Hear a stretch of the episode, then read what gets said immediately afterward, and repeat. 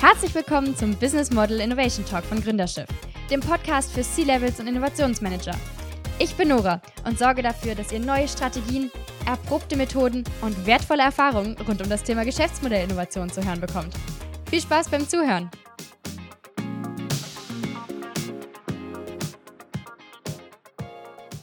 Hallo, schön, dass ihr dabei seid. Heute werden wir das Thema Innovation bzw. Geschäftsmodellinnovation mal aus der Perspektive der Wissenschaft betrachten. Dazu ist Professor Dr. Nikolaus Zacharias von der Martin-Luther-Universität Halle-Württemberg zu Gast. Ich bin ja mal echt gespannt, wo das heute so hinführt, denn das ist ja irgendwie mal eine ganz andere Art und Weise, das Thema zu betrachten. Hallo. Hallo Nora. Schön, dass du Zeit hast und dich heute hier mit mir hinsetzt, an einem Freitagmorgen. ja, gerne. Ich freue mich hier sehr dabei zu sein. Ja, das höre ich doch immer sehr gerne. Jetzt bin ich mal gespannt. Du bist natürlich eigentlich an der Uni tätig und im Zweifel kann man eigentlich sagen, du bist ein Wissenschaftler, oder? Genau, so würden sich wahrscheinlich die meisten Professoren an Universitäten bezeichnen. Eben, genau. Aber was hat man als Universitätsprofessor bitte mit Innovation und Geschäftsmodellen zu tun? Ja, ich zumindest mehr wahrscheinlich als die meisten denken.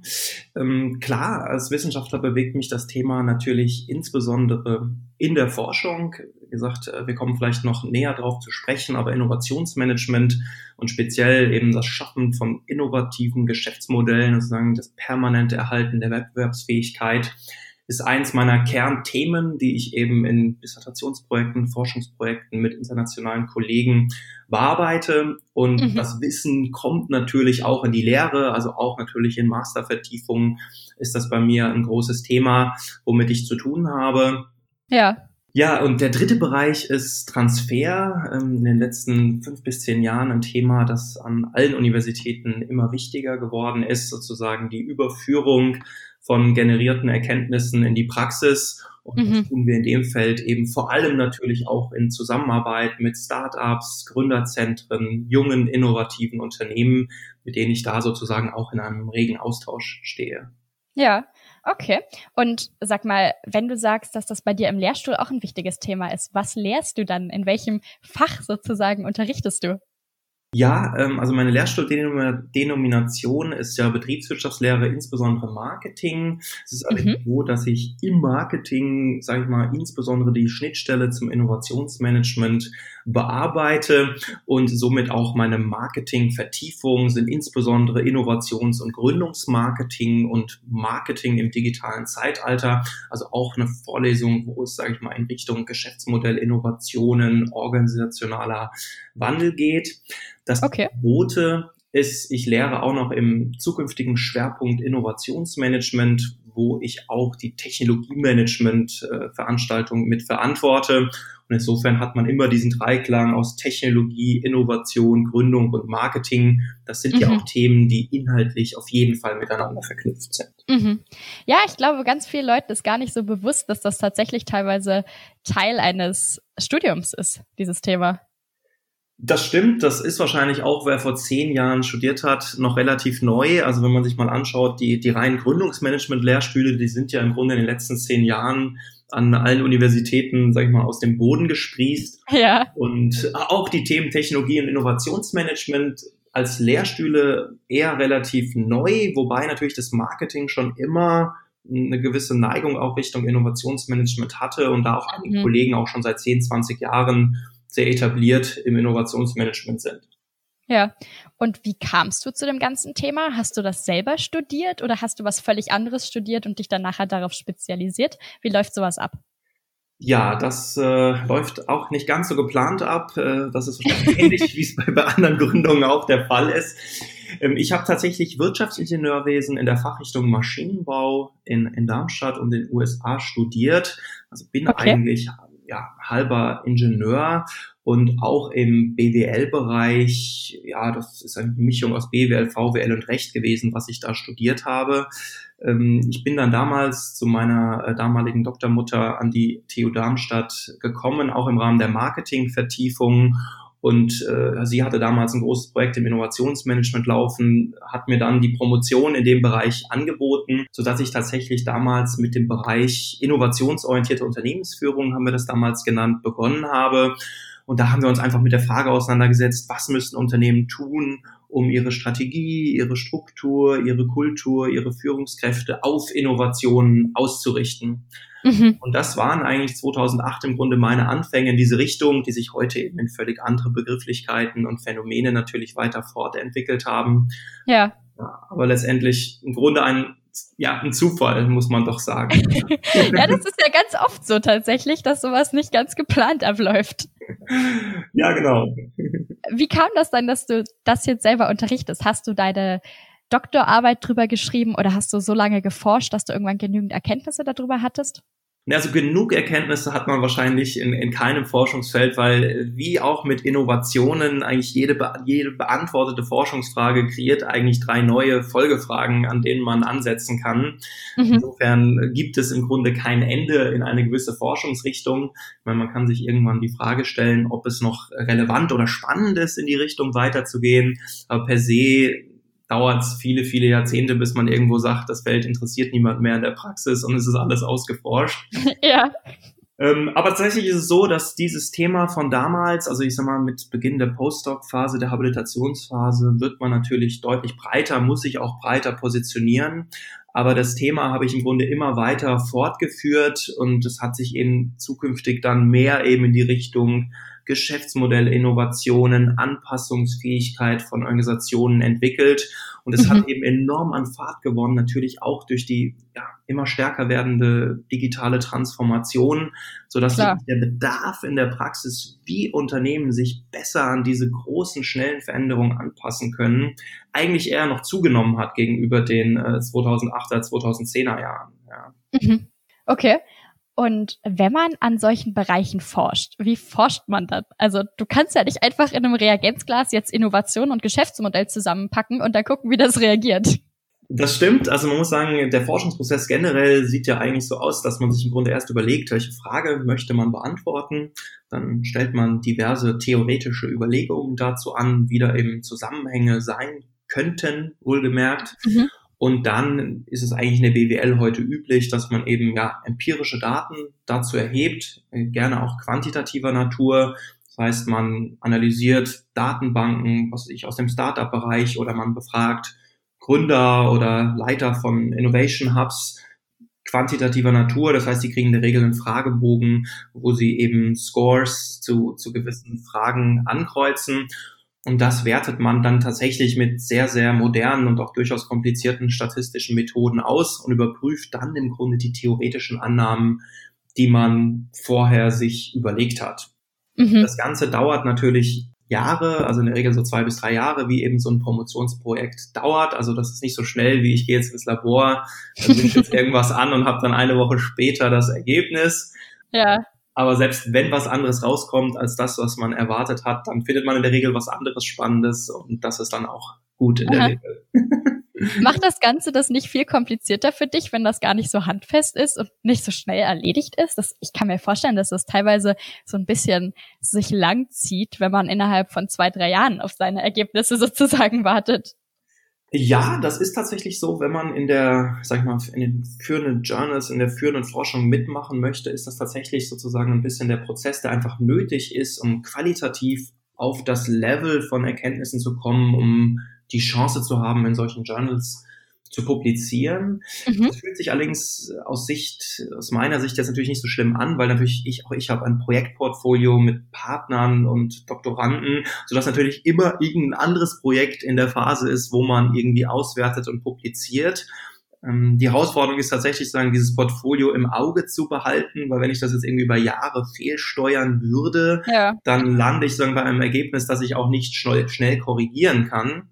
Mhm. Und das ist im Grunde ähnlich, wie auch Unternehmen ihr Innovationsportfolio steuern. Also wenn ich da auch irgendwie einen großen Fehler begehe, dann kann ich eben nicht schnell sagen, ich entwickle jetzt drei neue Produkte in dem Bereich, sondern es ist in der Regel ja auch ein jahrelanger Prozess. Ja, da darf dann natürlich nicht viel schiefgehen. Und an was für Projekten arbeitest du so? Also du kannst gerne auch von vergangenen erzählen, wenn du die jetzigen nicht preisgeben möchtest. Nein, also man redet gerne über das, äh, was man tut. Ähm, das steht völlig außer Frage. Wie gesagt, auch wir sind wie Startups immer darauf angewiesen, sozusagen Feedback zu bekommen und iterativ den Prozess zu verbessern. Ähm, ich habe vielleicht ein spannendes Projekt mit internationalen Kollegen aus den Niederlanden und Dänemark, äh, wo wir gerade auch ein, ein Panel von jungen Unternehmen untersucht haben. Das heißt, wir haben über sieben Jahre äh, junge Startups, über, ich glaube, fast 100 Stück, die damals in einem Inkubator in den Niederlanden, sag ich mal, gefördert waren, begleitet, mhm. empirischer Natur begleitet. Das heißt, wir haben Daten über die erfasst, Erfolgsdaten, was die so tun. Und was wir in dem Projekt jetzt tatsächlich mit einer sehr, sehr tollen Datenbasis untersuchen können, ist, wie sich eben das Vorhandensein von Ressourcen in Form von Personalressourcen und Finanzressourcen im Grunde indirekt auf Wachstum oder Finanzkennzahlen auswirkt. Das heißt, mhm. wir beschäftigen uns da nicht so sehr mit der Frage, überlebte Startups, sondern ja. die sind später in, der, in diesen Inkubator erst gekommen. Da war, sag ich mal, die initiale Gründungsphase von schon vorbei. Insofern mhm. haben wir tatsächlich eine relativ hohe Überlebensrate dieser Unternehmen, die liegt so bei 60 bis 70 Prozent. Ach ja, das ist gut. ja, das ist sehr gut. Allerdings sind es auch keine, es sind eher junge Unternehmen als Startups. Ja. Und die Frage ist eben, was, wie hängen diese Ressourcen mit dem Wachstum zusammen? Und äh, was wir da Interessantes finden, also wie gesagt, die Ergebnisse sind noch nicht, nicht, nicht ganz final, aber äh, wir untersuchen zum Beispiel auch, wie Schwankungen in diesen Ressourcen sich auswirken. Also es ist eher mhm. wichtig, dass ich sagen, einen stetigen Strom dieser Ressourcen ab oder wie wirken sich Schwankungen aus. Die Schwankungen kann man oft beobachten, weil natürlich verschiedene Finanzierungsrunden eben teilweise nötig sind und in Unternehmen investiert werden. Die Frage ist, wie wirkt sich das eben aus, wenn es sozusagen relativ unkonstant und ja. eben einmal kommt, ist das eben gut oder ist es schlecht. Und was hilft diesen Unternehmen eure Arbeit? Also wie unterstützt ihr sie da oder was können die da für einen Mehrwert draus ziehen? Also wie gesagt, die Studie ist noch nicht äh, final analysiert und ist auch noch in der Publikationsphase. Ähm, eine Erkenntnis, äh, die wir sozusagen aus Marketingseite hierbei ja, beitragen können, ist, äh, also es gibt ja verschiedene Arten, wie man Produkte verkauft, sozusagen vertriebsseitig. Mhm. Und ein Phänomen, was wir dabei untersucht haben, ist das sogenannte Value-Based Selling. Ich sag mal umgangssprachlich. Das heißt so ein bisschen, dass man ja den Kunden eben nicht über Preis oder irgendwie einzelne Features verkauft, sondern dass man sagen im Gespräch gemeinsam mit den Kunden auch über Verbesserungen des Produktes redet und im Grunde einen großen Wert darauf legt, dass eben am Ende ein Customer Value entsteht.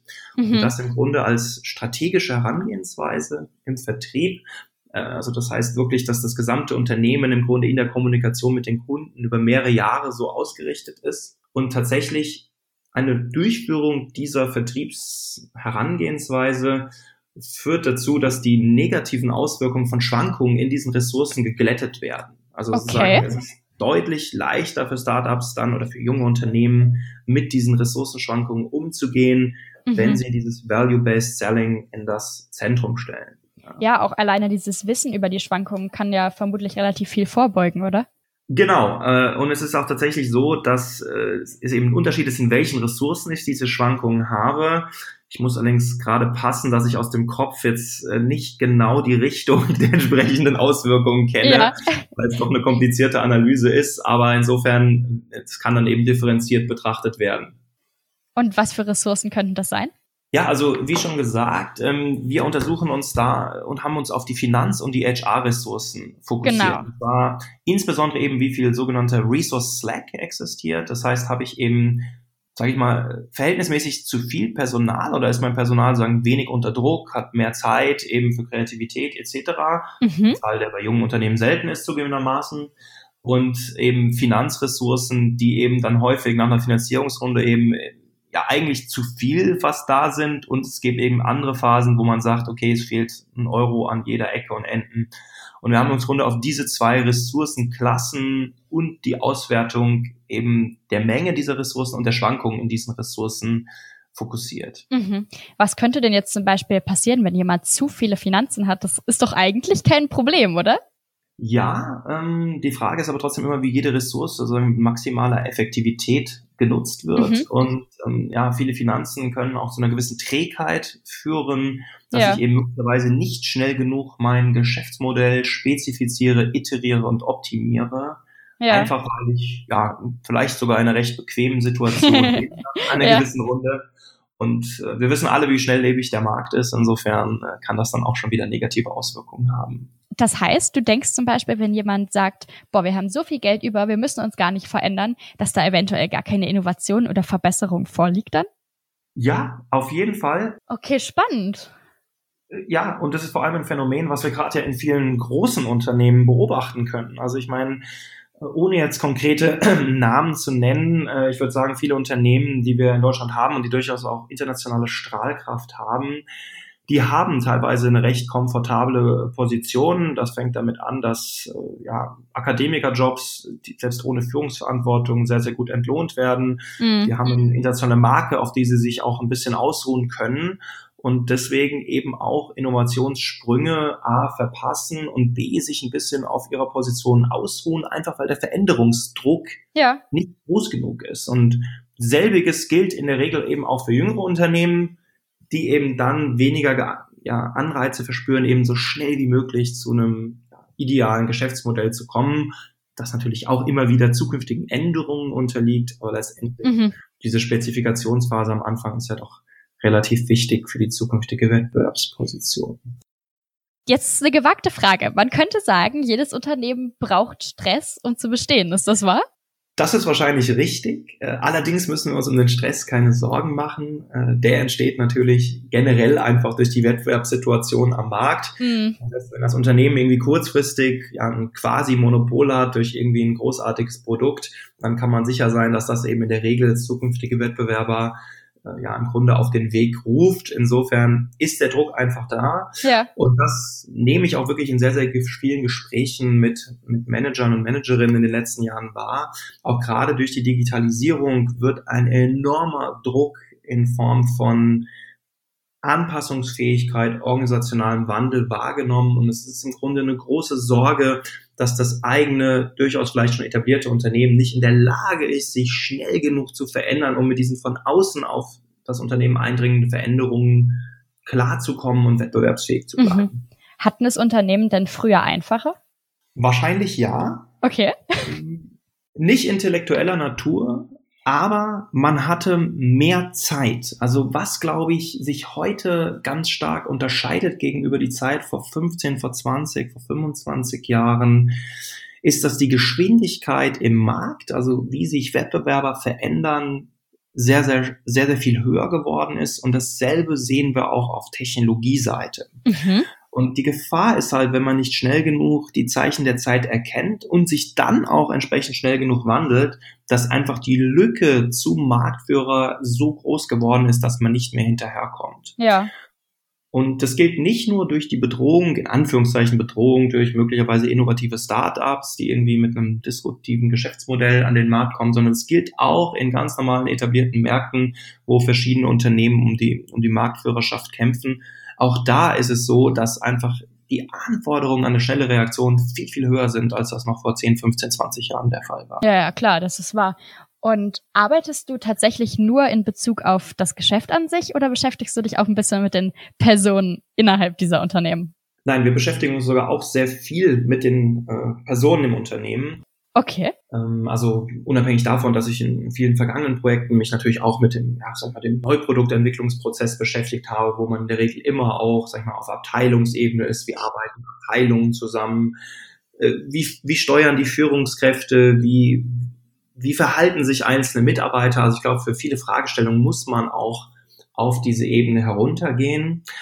Und äh, aber um auch mal die Brücke zu den anderen Themen zu schlagen, also gerade auch zum Beispiel für die Anpassungsfähigkeit von Organisationen, das kann man natürlich versuchen, auf einer strategischen Ebene zu beantworten, aber wenn man dann dazu kommt, wie man diese Anpassungsfähigkeit herstellen kann, mhm. dann kommt man sehr, sehr schnell auch auf die Arbeitsebene, also eben zu solchen Themen wie auch agiles Arbeiten, ja. organisationales Lernen, was dann eng wirklich auf der zwischenmenschlichen Zusammenarbeit basiert. Mhm insofern glaube ich, dass man diese Fragestellung nur sozusagen durch Mehrebenenbetrachtungen eigentlich sinnvoll beantwortet. Ja. Welcher Bereich macht dir mehr Spaß? Der Bereich eher auf die ganzen Prozesse oder der Bereich mit dem Zwischenmenschlichen? also, ähm, gute Frage. Ähm, ich bin ein Stratege. Ich äh, liebe abstraktes Denken und insofern habe ich ein gewisses Fable für die strategischen Fragestellungen. Mhm. Was man wahrscheinlich auch ein bisschen daran merkt, an den Fragen, die ich mir jetzt überhaupt ausgesucht habe in meinem Forschungsportfolio. Ich interessiere mich grundsätzlich für die, für die großen strategischen Fragen und Veränderungen.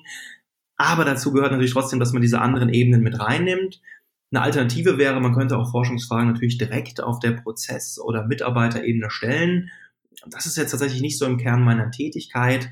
Äh, insofern ja, ich habe eine leichte Tendenz äh, aus der persönlichen Präferenz für die strategischen Fragen, aber, aber nochmal, ich glaube, es geht nicht ohne alle Ebenen und auch ich muss die sozusagen in den Forschungsprozess mit einbeziehen. Ach, wie anstrengend. Jetzt musst du dir auch noch mitmachen. so ein Mist aber auch nicht drumherum gekommen.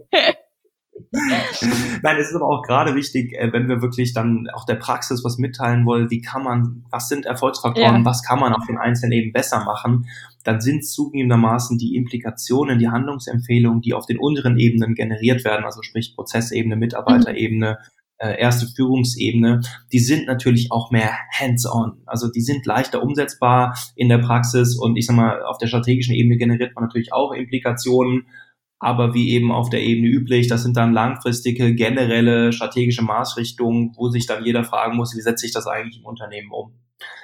Dann hat es auch Vorteile. eben, und das Ding ist, ich meine, irgendeine Veränderung klappt meist nicht ohne die Menschen. Das passiert, passiert ja nicht komplett von alleine. Sowieso, ja. Also ich meine, das Unternehmen, letztendlich auch Innovation entsteht ja eher dezentral und wird dann im Grunde nur, ja, ich sag mal, hochgebrochen, um dann irgendwann im strategischen Portfolio zu landen. Mm letztendlich das Unternehmen ist eine, die Summe der einzelnen Mitarbeiter. Und die Frage ist eben, wie schaffen wir es da, die Puzzleteile eben so zueinander und miteinander reden zu lassen, dass eben etwas Ganzes entsteht, was dann eben zielgerichtet und strategisch ist. Ja. Wir hatten ja eben das Thema, dass Stress Unternehmen eigentlich positiv beeinflussen kann. So, aber Stress für ein Unternehmen bedeutet vermutlich ja auch Stress für die Mitarbeiter, oder?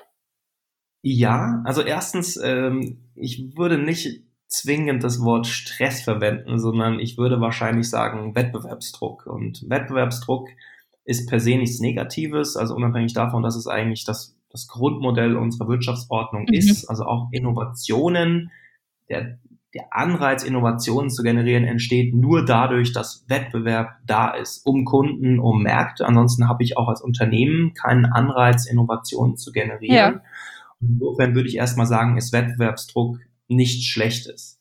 Wenn Druck natürlich irgendwann in extremen Stress ausartet, da kommen wir natürlich in die Frage, ist das noch gesund? Äh, also A, auf der Unternehmensebene, dann fühlt sich, ja, fühlen sich Manager in Anführungszeichen sich getrieben vom Markt und treffen vielleicht schnelle, falsche Entscheidungen. Und für Mitarbeiter ist es natürlich auf der Individualebene möglicherweise auch nicht gut. Mhm. Ich bin jetzt kein Psychologe, aber auch die Psychologen unterscheiden ja zwischen Eustress und Distress. Ja. Und Eustress ist, glaube ich, der, der positiv belegte Stress. Also über eine gewisse Zeit ist auch ein gewisser Stress auf der Individualebene durchaus gesund und leistungsfördernd. Ja. Und nur wenn das eben zu lange oder zu drastisch mhm. ist, mündet es eben dann über in Distress, der dann eben wirklich auch ja, emotional und sagen wir mal Work-Life-technisch dann, dann tatsächlich negative ja. Auswirkungen hat. Und da wollen wir natürlich gar nicht von reden. Aber jetzt der gesunde Wettbewerbsdruck als solcher, da kann ich jetzt nichts Negatives äh, bei finden, insbesondere nicht für das Thema Innovation. Ja, das stimmt. Da ist natürlich immer so ein bisschen Feuer unterm Hintern gar nicht schlecht. genau. Und wenn man jetzt die ganze Zeit vom Markt redet und dass man marktfähig bleiben muss, wie beobachtet man so einen Markt? Woher weißt du jetzt, was man irgendwie Unternehmen empfehlen müsste oder wie findet man das raus? Also wenn ich das ganz genau beantworten könnte, dann äh, hätte ich wahrscheinlich eine sehr lukrative Lebens äh, Nebentätigkeit. Oder keinen Job mehr. oder keinen Job mehr, genau. Also insofern ganz genau ist das schwierig zu sagen. Ähm, aber es ist natürlich so, dass es, dass wir schon Dinge empfehlen können, die Unternehmen grundsätzlich beachten können, um eben zukünftige Entwicklungen rechtzeitig mitzukriegen. Und das ist natürlich eine Mischung aus strategischen Empfehlungen, als auch, es gibt natürlich auch gewisse Tools, das mhm. zu tun. Also sich auf der Tool-Ebene, keine Ahnung, da gibt es den Technologieradar, da kann ich mir irgendwie, kann ich jemand zu abstellen oder eine Abteilung zu nutzen, äh, keine Ahnung, wo man sagt, hier sind ein paar Leute, die beschäftigen sich mal, welche Technologien werden für uns in zwei, in fünf, in zehn Jahren relevant und gibt es irgendwie auch ja, Substitutionstechnologien, also Technologien, die bestehende Technologien möglicherweise ersetzen könnten und sozusagen breit zum Beispiel die, die zukünftig zur Verfügung stehenden Technologien beobachten. Und das kann, es muss eigentlich retten, aber es mag dazu führen, dass man rechtzeitig eine Marktgefahr entdeckt und der dann entsprechend strategisch entgegenwirkt. Mhm. Eine andere Sache sind, wie gesagt, die Menschen. Und zwar um die Beantwortung der Frage vielleicht in, in junge Unternehmen, in Startups und, und große Organisationen aufzuteilen. Also wie gesagt, ich bin, glaube ich, nicht der Erste, der sagt, dass viele Investoren auch die Gründerpersönlichkeiten sehr, sehr wichtig ist. nee, nicht der Erste. Nicht der Erste und wahrscheinlich eher der, der Millionste. Also auf jeden Fall, woran liegt das? Man braucht eben diesen, diesen, diese un, diese unbedingt starke Motivation und den Willen, die Wettbewerbsfähigkeit dieses Startups ja erstmal herzustellen mhm. und dann auch sicherzustellen. Und dieser Drive, diese Motivation, die ist eben ganz, ganz zentral, die ist für Investoren zentral und die ist eben auch wissenschaftlich gesehen wichtig, um einfach diese Wettbewerbsfähigkeit herzustellen. Mhm. Wenn wir das jetzt auf, auf große Unternehmen übertragen, dann habe ich natürlich nicht einzelne Persönlichkeiten, die, die im, im Fokus stehen. Aber auch bei großen Unternehmen ist es ein großes Thema. Wie ist zum Beispiel das äh, Top-Management-Team zusammengesetzt? Sind das Leute, die eben in der Lage sind, zukünftige Entwicklungen zu ja, beurteilen, ja. Technologien zu beurteilen? Sind die heterogen, sind die homogen? Und äh, wie gesagt, da gibt es verschiedene Erkenntnisse, wie man auch so ein Team eben so aufsetzen kann, dass es eben besser in der Lage ist, als Konkurrenzunternehmen solche Marktgefahren und zukünftige Entwicklungen möglicherweise besser erkennen zu können als der mhm. Wettbewerb. Und die Beratung und Empfehlung, die du sozusagen aussprichst, machst du das nur über Studien oder berätst du tatsächlich auch ganz direkt? Also meine Primäraufgabe ist es natürlich, das über Studien der Öffentlichkeit im Grunde indirekt zur Verfügung zu stellen. Ähm, dazu gehört auch, dass wir natürlich immer mal wieder einen praxisnahen Artikel oder ein Working Paper veröffentlichen. Mhm. Die äh, zweite Variante ist natürlich auch, dass ich ja jede Menge Startups und junge Unternehmen mentore und äh, dadurch ergibt sich natürlich immer wieder die Möglichkeit, auch neue Erkenntnisse diesen Unternehmen zur Verfügung zu ja. stellen. Darüber hinaus ist natürlich vieles möglich. Äh, das heißt, wenn ein Unternehmen natürlich die Zusammenarbeit sucht, dann stehen wir dazu in, äh, gerne zur Verfügung, haben das in der Vergangenheit getan und tun das auch in Zukunft. Äh, aber das ist dann eben nur ein weiterer Teil der Transfertätigkeit. Mhm. Wenn du Mentoring machst, dann bist du ja eigentlich zusätzlich zu deinem Professorendasein auch so ein bisschen Berater, oder? Ja, auf jeden Fall. Äh, das Wort nehmen Professoren nicht so gerne in den Mund, aber ja, in gewisser Hinsicht ist es. Ja, irgendwie ja schon. Also du deckst dann doch einige von deren Aufgaben ab, auch wenn du es vielleicht nicht so gerne hörst. genau. Wobei ich damit kein Problem habe. Ja, dann ist ja gut, dann bin ich dir ja nicht allzu schlimm auf die Füße getreten. Was ist denn dein persönliches Ziel für die Zukunft? Was möchtest du mit deiner Arbeit erreichen? Ja, also sagen wir mal so, ich bin jetzt ja seit einem halben Jahr hier als Lehrstuhlinhaber in Halle. Das heißt, es ist ein Ziel, auf das ich jetzt sozusagen äh, lange hingearbeitet mhm. habe. Und jetzt bin ich im Grunde tatsächlich dabei, mir Gedanken zu machen, was ich eigentlich mit dem Lehrstuhl in den nächsten 10, 20, 30 Jahren erreichen möchte. Ähm, klar, zu Beginn ist natürlich erstmal ganz klar im Fokus, äh, ja, Lehrveranstaltungen aufzubauen, neue Lehrveranstaltungen aufzubauen, etc. etc. Aber ich mache mir natürlich insgesamt auch Gedanken, wo möchte ich mein Forschungsportfolio hin entwickeln und wie möchte ich meinen Beitrag als Person in die nächsten, wie gesagt, Jahrzehnte eigentlich sehen. Mhm. Und ähm, ja, also ich glaube, die Themen, die ich im Grunde in der Vergangenheit behandelt habe, die sind auch zumindest größtenteils in den nächsten Jahren so relevant und ich werde den Weg natürlich weitergehen. Ich sag mal, weiter zu schauen als die nächsten fünf Jahre ist wahrscheinlich ein relativ schwieriges ja, Thema. Ansonsten, was für mich die Tätigkeit oder auch diesen Berufswunsch, den ich jetzt glücklicherweise hm. erreicht habe, sozusagen auch immer ausgemacht hat, ist eigentlich die Vielfalt dieser professoralen Tätigkeit, eben diese Mischung aus Lehre, aus Forschung, aus Praxistransfer, aus äh, Beratung, aus Interviews, also eigentlich diese, diese Vielfalt, die diesen Arbeitsalltag ausmacht. Und das ist prinzipiell auf jeden Fall eine schöne Sache. Und ich möchte eigentlich zukünftig gerade diese Vielfalt nutzen. Das heißt, ich möchte irgendwie nicht singulär nur auf Lehre oder nur auf Forschung setzen, sondern eigentlich einen bunten Blumenstrauß an Zielen, die ich mir in allen diesen Bereichen vornehme. Und klar, man wird sehen, ob sich irgendwann der Fokus wieder verschiebt. Aber jetzt erstmal genieße ich im Grunde diese Freiheiten und möchte diese Vielzahl aller Möglichkeiten nutzen. Ja, ich finde das total spannend, dass du sagst, dass das so vielfältig ist. Wenn man hört, dass jemand in einem Lehrstuhl arbeitet, dann denkt man eigentlich, ja, das ist irgendein Mann mit Ackentaschebrille Brille und vielleicht einem Bart. Der läuft dann jeden Tag in die Vorlesung und erzählt den, Prof äh, erzählt den Studenten irgendwas. Aber es ist, glaube ich, ganz vielen gar nicht so bewusst, dass du in deinem Job ja auch so viel vielfältiger arbeiten kannst. Ja, das stimmt. Also viele merken das eigentlich erst, wenn sie eben als Doktorandin oder Doktorand an einem Lehrstuhl sind, wenn sie eben mal sehen, was die Chefin oder der Chef alles macht. Und äh, wie gesagt, ich habe früh für mich erkannt, eigentlich schon eineinhalb Jahre in der Promotion, dass das eben äh, sehr erstrebenswert mir erscheint. Und äh, mhm.